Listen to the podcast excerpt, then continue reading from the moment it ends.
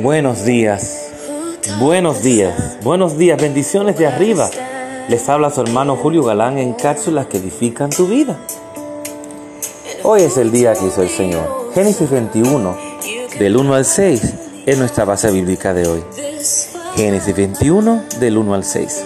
Y el tema de hoy, los beneficios en el desierto. Tú dirás los beneficios en el desierto. ¿Cuáles beneficios? Pero claro que sí. En Dios siempre tenemos beneficios, aún en el momento más difícil. Recuerda que en el momento más difícil es que más el Señor nos ve. El Señor siempre está pendiente de cada una de nuestras necesidades. Y el Señor sabe la, la metodología, el Señor sabe toda la forma en que Él va a ayudarte, en que Él va a socorrerte en el momento difícil, en el momento de la prueba, en el momento en que te encuentras atravesando el desierto.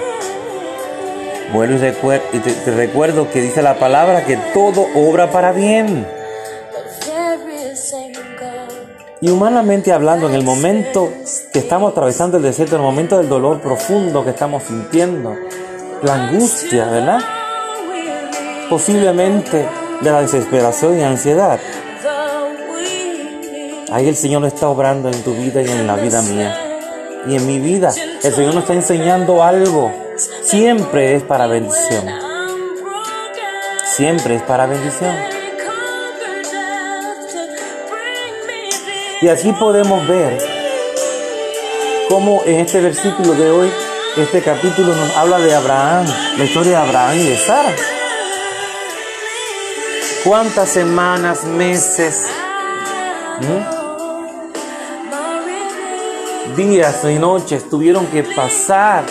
Abraham observando a su esposa, Sara observando a Abraham, que se debilitaban, se ponían viejos y, su, y su pelo platinado como las, con las canas.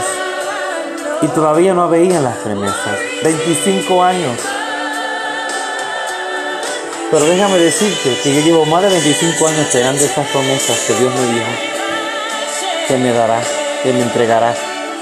Y yo sigo con mi fe intacta. ¿Sabes por qué? Porque Dios no es hijo de hombre para arrepentirse, ni hombre para mentir. Óyelo bien. Dios cumple sus promesas a su manera. Esa es la manera de Dios en el tiempo indicado de Dios. No ha sido fácil, no te voy a mentir. No ha sido fácil esperar tantos años para que Dios cumpla esta promesa en mi vida. Esas promesas porque fueron varias. Pero en estos meses pasados el Señor me ha estado hablando. Desde que sí, de que va a ser, de que me va a entregar, de que llegó el momento ya preciso para mi vida. Y yo lo creo. Yo lo creo. Y muy pronto le voy a testificar de esa promesa que ya el Señor ya me entregó. Pero yo te exhorto en esta mañana que sigas creyendo a que sigues creyendo que el Señor te va a dar bendición y bienestar en medio de tu, desierto, en medio de tu prueba, en medio de tu dolor, en medio de tu angustia, en medio de tu ansiedad. Así que Dios te bendiga, Dios te guarde.